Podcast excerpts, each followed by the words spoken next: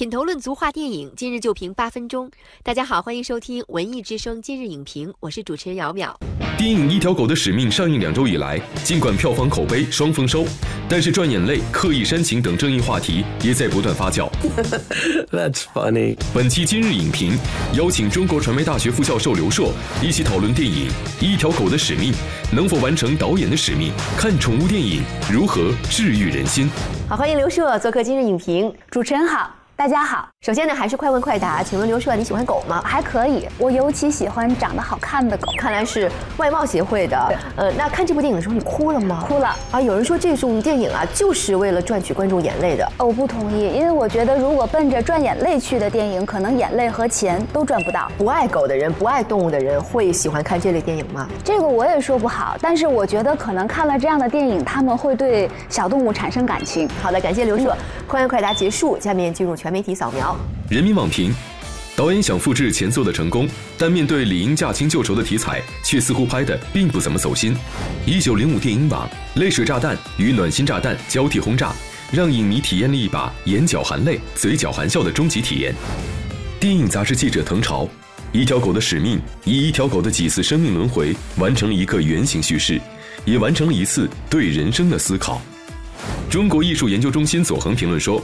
一条狗的使命，感性形式是好的，但理性上不能解释为什么一条狗要把自己的狗生价值和人类绑在一起。所以刚才我们也会看到有影评人就说，这部电影在感性形式上是很好的，但是呢，在这个理性上呢，就不能解释为什么一条狗要把自己的狗生价值和人类绑在一起，就好像对狗进行了一场道德和心灵上的绑架似的。啊，我觉得没有，我们永远不知道动物会怎么想。在这个电影当中，我们找到了一种从狗的视点。去看待人是怎么生活的这样的一个故事。当然，尽管这个狗的视点还是人赋予的，它是借助了人和狗之间的情感，在探讨了我们在生活当中多么需要一个非常完美的一个情感的陪伴。Being alone.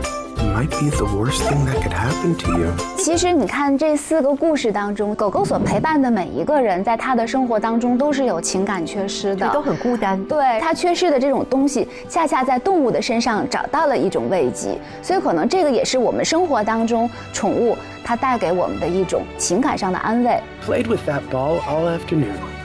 Ethan loved it.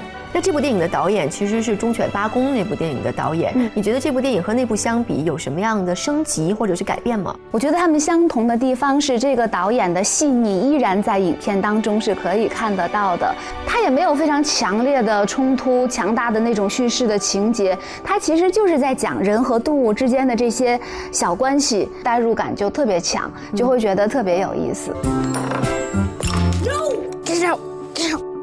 果要说升级的话，那就是我们说这部影片当中它的叙事视点，它站在了一个狗的立场上、宠物的立场上来叙述这样的一个故事。其实我觉得我们在看动物电影的时候，有一点地方特别揪心，就是因为动物不会说话，它没有办法跟人去说。你看它的时候，你是在替它着急的。所以这部电影没有那么着急，因为这部电影是从狗的视角，有好多狗的内心独白。I guess if I was really honest, I liked all the attention.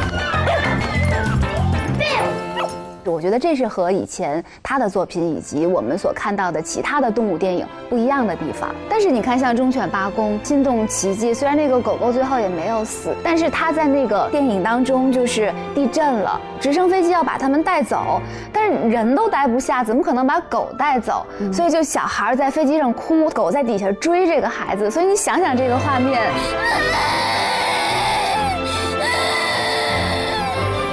这个感情太撕裂了，而且那个时候你真的会觉得，哎呀，这个动物怎么这么的通人性？像这种类型的动物电影啊，我们喜欢称它们为萌宠治愈系电影。为什么这样的关于动物的电影可以来治愈我们人类的心灵呢？我觉得其实有两个原因哈，就是一个是我们说了，人都需要陪伴，需要一个忠诚的伴侣。那可能有的时候动物。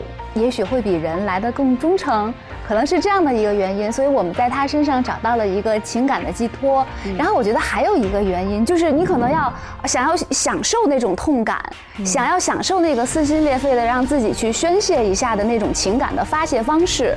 我觉得可能这个是我们明知有套路还要去看这样电影的一个原因。Good boy, Bailey. I miss you. 你觉得这样的电影算是成功还是不成功呢？我觉得当我们在观赏一部电影的时候，此时此刻，我从这部作品、这个故事当中寻找到了我需要的情感，我觉得就可以了。就是有的时候我们没有必要让每一部作品都承载着可以进入电影史史册的这样的一个功能。Bailey, Bailey, Bailey. Ethan, Ethan, Ethan, Ethan, Ethan. 看完关于狗狗的电影，人总是会有一种反思。因为刚才我们聊到忠犬八公，那忠犬八公热映以后啊，就据说好多的那个柴犬大热。这部电影的热映啊，我相信这个电影当中的狗也会成为大家竞相去抢购的热门儿。我觉得很有可能，因为就是我在电影院听我身后的一个女孩跟她男朋友说，咱们也养一只这样的狗吧，咱们就给它起名叫贝利。贝利，贝利，贝利，贝利。可能是因为这个狗狗太可爱了哈，它的这个荧幕形象太感染观众了。但是我觉得可能看了这样的电影，你现在特想养，也许你买回来两天以后，就像片子当中那个狗一样，把屋里糟蹋的一塌糊涂，不成样子。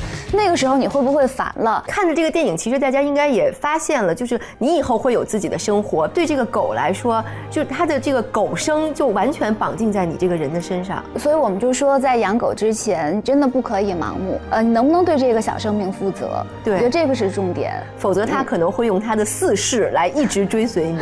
对，到八十了，一看，哎，回来了。I was back. 因为春节档刚刚过去，相比于春节档的火爆呢，这个三月份是电影市场上的一个淡季。但是在这样一个淡季呢，这部电影却取得了很不错的成绩。会不会我们国产电影也会有类似的作品出现呢？呃，我是非常希望我们的国产电影能够有类似作品出现的。其实我们知道，我们常说拍小孩儿和拍动物是最难的，难的对。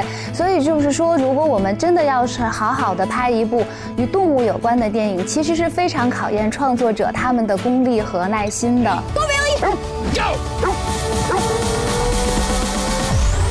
我觉得这又是一个慢工出细活的事儿。那么在慢工出细活当中，可能更好的帮助我们去挖掘在创作当中那些细腻的东西、动人的东西。所以我觉得对我们的创作是一件好的事情。好了，感谢刘硕。尽管电影《一条狗的使命》争议不断，但是人与狗之间的这种忠诚而且长情的关系是人类现实生活中求而难得的。所以呢，动物电影的意义不仅仅是让人感动，更多的是一种审视，是在审视身边是不是错过了美好好，审视自我是不是做好了自己，是不是在享受当下。